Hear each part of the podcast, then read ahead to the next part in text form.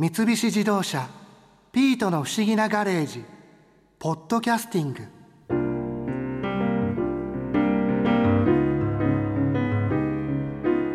へえアメリカには車に乗ったまま映画が見られるドライブインシアターが300以上あるんだ。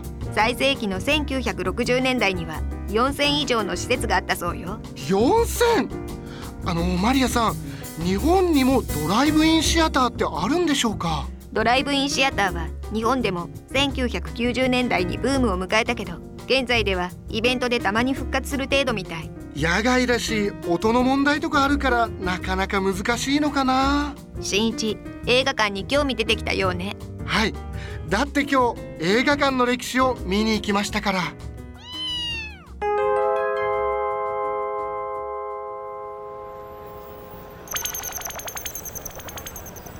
到着。1894年ニューヨークのブロードウェイにやってきたよ。この建物は何でしょう？キネトスコープパーラーよ。キネトスコープパーラー？キネトスコープという装置を使って映画を上映するからそう呼ばれているの。ああそういうことか。諸説あるがこの1894年靴屋を改築して作られたこの映画館が世界最初の映画館と言われているへえじゃどんな時代のどんな言語もわかる都合のいい装置をつけて行ってみましょう。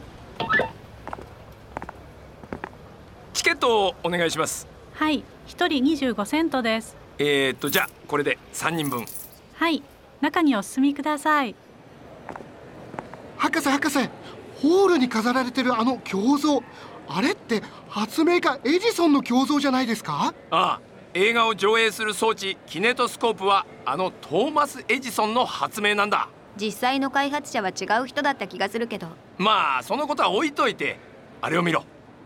なんだか一人ずつ箱のような装置を覗いてますね。あれが映画早々期の上映装置キネトスコープだ。覗き窓から中で流れる映画を見ているんだ。え？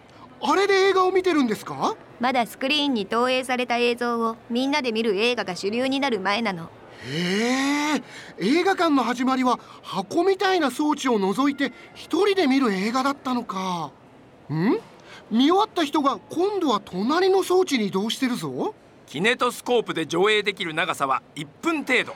隣の装置に移動すると今見たものの続きが見られる仕組みだ。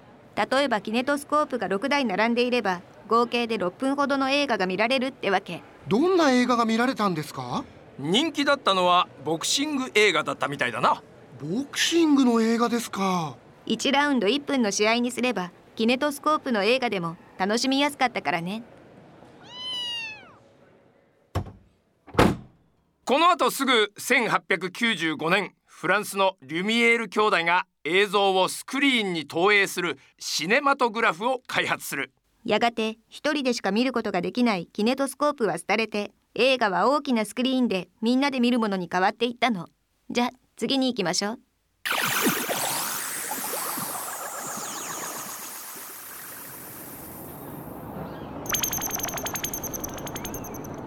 1905年アメリカのペンシルベニア州にやってきたよ。この建物も劇場ですね。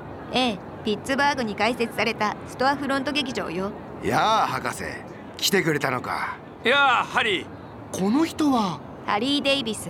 この劇場の主の一人よ。どうだい？商売の方は順調かい？ああもともとこの劇場は夜にしか映画を上映していなかったんだが思い切って一日中映画を流すことにしたんだ。観客は好きな時に入場し好きなだけ見ることができる。しかも入場料が安いんだろ？ああ5セント。つまりニッケル硬貨1枚だその安い入場料にちなんでニッケルオーディオンなんて呼ばれてるよ。どうだい？今はちょうど30分ほどの長さの旅行記映画を上映しているが見ていくかい？今度また時間がある時に来るよ。ああそうか。待ってるよ。映画だけの劇場って珍しかったんですか？それまで映画は劇場で公演がない時の穴埋め的な感じだったの。それが1905年朝から晩までいつでも映画が見られる常設映画館が誕生したというわけだ。気軽に見られて入場料が安い。当時不況だったこともあってこの映画館は大人気になったわ。そう。この5年後の1910年にはアメリカ全土で1万を超す常設映画館が営業しアメリカは空前の映画ブームを迎えるんだ。それじゃ次に行きましょう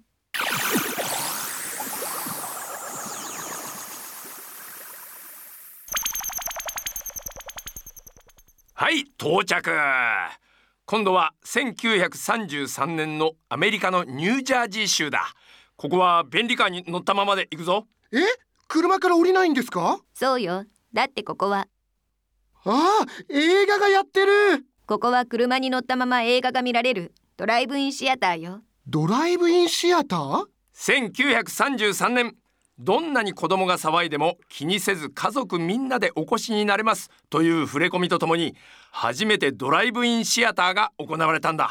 広い駐車スペースをそのまま映画館にしちゃうなんて車社会のアメリカならではのアイデアよね。あ確かに。広大なアメリカならではの映画館ですね。では最後に現代の我々もおなじみの映画館を見に行こう。Here we go!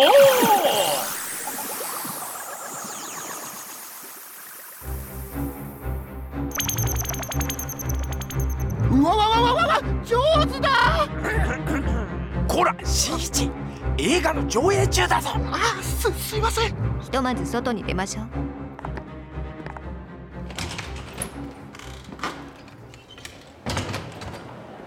博士急に劇場の中に連れてこないでくださいよここは1975年大ヒット映画「ジョーズ」が公開されたばかりのアメリカの映画館だ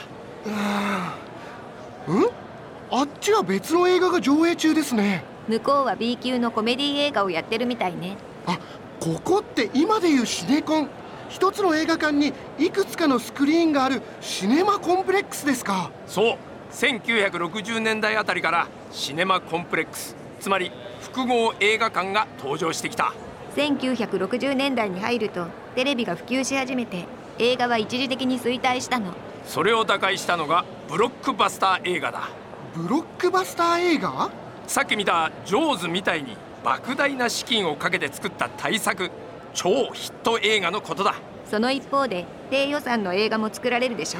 そこで映画館では収益を確保するために大きなスクリーンでは大勢の観客が入る映画を小さなスクリーンでは別の映画をとスクリーンを分けて同時に上映するようになったんだ。確かに超ヒット作は必要だけど上映されるのが超ヒット作だけに限られたら映画の数や種類が少なくなっちゃうもんな。つまりシネコンは映画と映画館の収益を守るために作られた新しいシステムだったというわけだ。なるほど。じゃあそろそろ現代に戻りましょう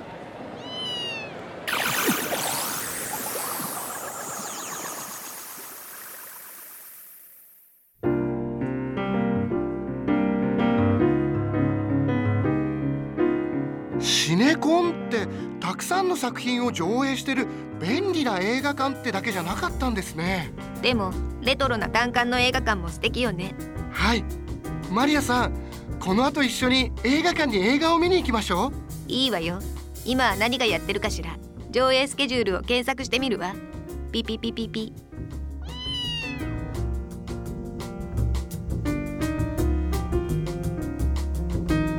三菱自動車ピートの不思議なガレージポッドキャスティング。このお話は Drive your Ambition 三菱自動車がお送りしました。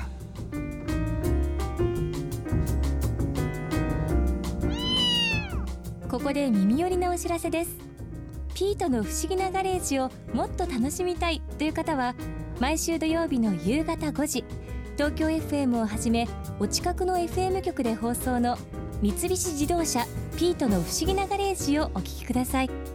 外に出かけたくなるとっておきのお話満載でお届けしています。